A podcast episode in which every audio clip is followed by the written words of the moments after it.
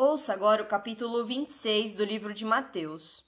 A conspiração para matar Jesus. Quando Jesus terminou de falar todas essas coisas, disse a seus discípulos: Como vocês sabem, a Páscoa começa daqui a dois dias, e o filho do homem será entregue para ser crucificado. Naquela mesma hora, os principais sacerdotes e líderes do povo estavam reunidos na residência de Caifás o sumo sacerdote, tramando uma forma de prender Jesus em segredo e matá-lo. Mas não durante a festa da Páscoa, para não haver tumulto entre o povo, concordaram entre eles. Jesus é ungido em Betânia. Enquanto isso, Jesus estava em Betânia, na casa de Simão, o leproso. Quando ele estava à mesa, uma mulher entrou com um frasco de alabastro contendo um perfume caro, e derramou o perfume sobre a cabeça dele. Ao ver isso, os discípulos ficaram indignados. Que desperdício, disseram. O perfume poderia ter sido vendido por alto preço e o dinheiro dado aos pobres. Jesus, sabendo do que falavam, disse: Por que criticam essa mulher por ter feito algo tão bom para mim? Vocês sempre terão os pobres em seu meio mas nem sempre terão a mim. Ela derramou este perfume em mim, a fim de preparar meu corpo para o sepultamento. Eu lhes garanto, onde quer que as boas novas sejam anunciadas pelo mundo, o que esta mulher fez será contado e dela se lembrarão. Judas concorda em trair Jesus. Então Judas Iscariotes, um dos doze, foi aos principais sacerdotes e perguntou: Quanto vocês me pagarão se eu lhes entregar Jesus? E eles lhe deram trinta moedas de prata. Daquele momento em diante, Judas começou a procurar uma oportunidade para trair Jesus. A última Páscoa. No primeiro dia da festa dos pães sem fermento, os discípulos vieram a Jesus e perguntaram: Onde quer que preparemos a refeição da Páscoa? Ele respondeu: Assim que entrarem na cidade, verão determinado homem. Diga-lhe: O mestre diz: Meu tempo chegou, e comerei em sua casa a refeição da Páscoa com meus discípulos. Então os discípulos fizeram como Jesus os havia instruído, e ali prepararam a refeição da Páscoa. Ao anoitecer, Jesus estava à mesa com os doze. Enquanto comiam, disse: Eu lhes digo a verdade, um de vocês vai me trair. Muitos aflitos, muito aflitos, eles protestaram, um após o outro. Certamente não serei eu, Senhor. Jesus respondeu: Um de vocês que acabou de comer da mesma tigela comigo vai me trair. O filho do homem deve morrer, como as Escrituras declararam há muito tempo. Mas que terrível será para aquele que o trair. Para esse homem seria melhor não ter nascido. Judas, aquele que o trairia, também disse: Certamente não serei eu, Rabi. E Jesus respondeu: É como você diz. Enquanto comiam, Jesus tomou o pão e o abençoou. Em seguida, partiu-o em pedaços e deu aos discípulos, dizendo: Tomem e comam, porque este é o meu corpo. Então tomou o cálice de vinho e agradeceu a Deus. Depois entregou-o aos discípulos e disse: Cada um beba dele, porque este é o meu sangue que confirma a aliança. Ele é derramado como sacrifício para perdoar os pecados de muitos. Prestem atenção ao que eu lhes digo. Não voltarei a beber vinho até aquele dia em que com vocês beberei vinho novo no reino de meu Pai. Então cantarão um hino então cantaram um hino e saíram para o Monte das Oliveiras. Jesus prediz a negação de Pedro. No caminho, Jesus disse: Esta noite vocês me abandonarão, pois as Escrituras dizem: Deus ferirá o pastor e as ovelhas do rebanho serão dispersas. Mas depois de ressuscitar, irei adiante de vocês a Galileia.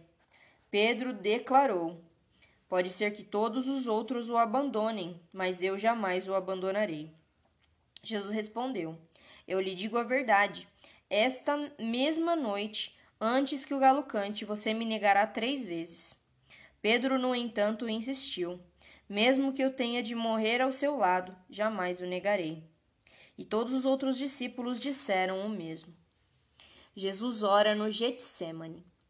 Então Jesus foi com eles a um lugar chamado Getsemane e disse: Sentem-se aqui enquanto vou orar. Vou ali orar. Levou consigo Pedro e os dois filhos de Zebedeu e começou a ficar triste e angustiado. Minha alma está profundamente triste, a ponto de morrer, disse ele. Fiquem aqui e vigiem comigo. Ele avançou um pouco, curvou-se com o rosto no chão e orou: Meu pai, se possível, afasta de mim este cálice. Contudo, que seja feita a tua vontade e não a minha. Depois voltou aos discípulos e os encontrou dormindo. Vocês não puderam vigiar comigo nem por uma hora? Disse ele a Pedro: Vigiem e orem para que não cedam à tentação, pois o espírito está disposto, mas a carne é fraca. Então os deixou pela segunda vez e orou: Meu pai, se não for possível afastar de mim este cálice, sem que eu o beba, faça-se a tua vontade. Quando voltou pela segunda vez, encontrou-os dormindo de novo, pois não conseguiam manter os olhos abertos. Foi orar pela terceira vez, dizendo novamente as mesmas coisas. Em seguida voltou aos discípulos e lhes disse: Como é que vocês ainda dormem e descansam? Veja, chegou a hora. O filho do homem está para ser entregue nas mãos dos pecadores. Levantem-se e vamos. Meu traidor chegou. Jesus é traído e preso. Enquanto Jesus ainda falava, Judas, um dos doze, chegou com uma grande multidão armada de espadas e pedaços de pau. Tinham sido enviados pelos principais sacerdotes e líderes do povo.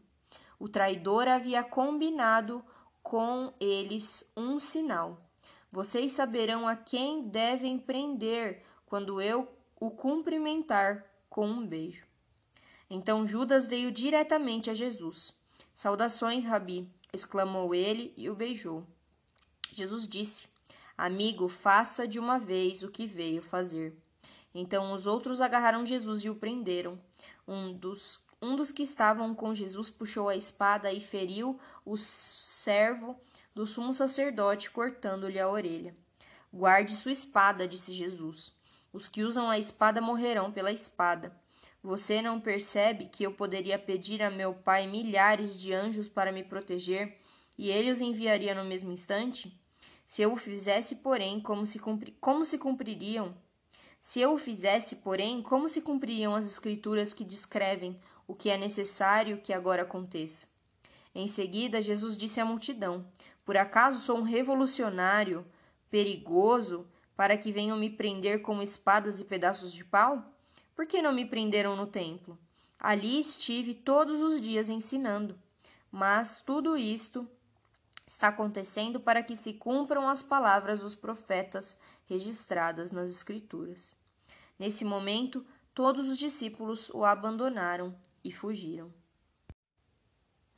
O julgamento de Jesus diante do conselho.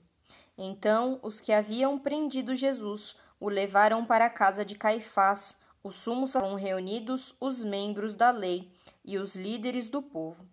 Enquanto isso, Pedro seguia Jesus de longe, até chegar ao pátio do sumo sacerdote. Entrou ali, sentou-se com os guardas e esperou para ver o que aconteceria. Lá dentro, os principais sacerdotes e todo o conselho dos líderes do povo tentavam encontrar testemunhas que mentissem a respeito de Jesus, para que pudessem condená-lo à morte. Embora muitos estivessem dispostos a dar falso testemunho, não puderam usar o depoimento de ninguém. Por fim, apresentaram-se dois homens que declararam: Este homem disse Sou capaz de destruir o templo de Deus e reconstruí-lo em três dias. Então o sumo sacerdote se levantou e disse a Jesus: Você não vai responder a essas acusações? O que tem a dizer em sua defesa?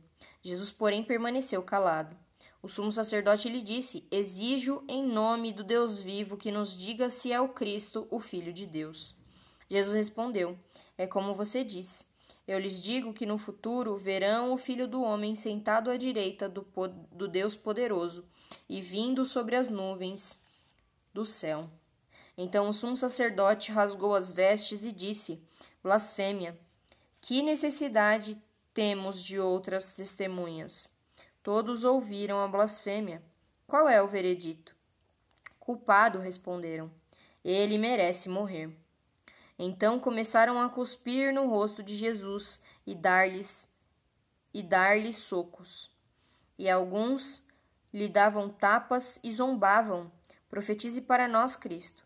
Quem foi que lhe bateu dessa vez? Pedro nega Jesus. Enquanto isso, Pedro estava sentado do lado de fora no pátio. Uma criada foi até ele e disse: Você é um dos que estavam com Jesus, o Galileu. Mas Pedro o negou diante de todos. Não sei do que você está falando, disse. Mais tarde, junto ao portão, outra criada ouviu e disse aos que estavam: Este homem estava com Jesus de Nazaré. Novamente Pedro o negou, dessa vez com juramento. Nem mesmo conheço esse homem, disse ele. Pouco depois, alguns dos outros ali presentes vieram a Pedro e disseram: Você deve ser um deles.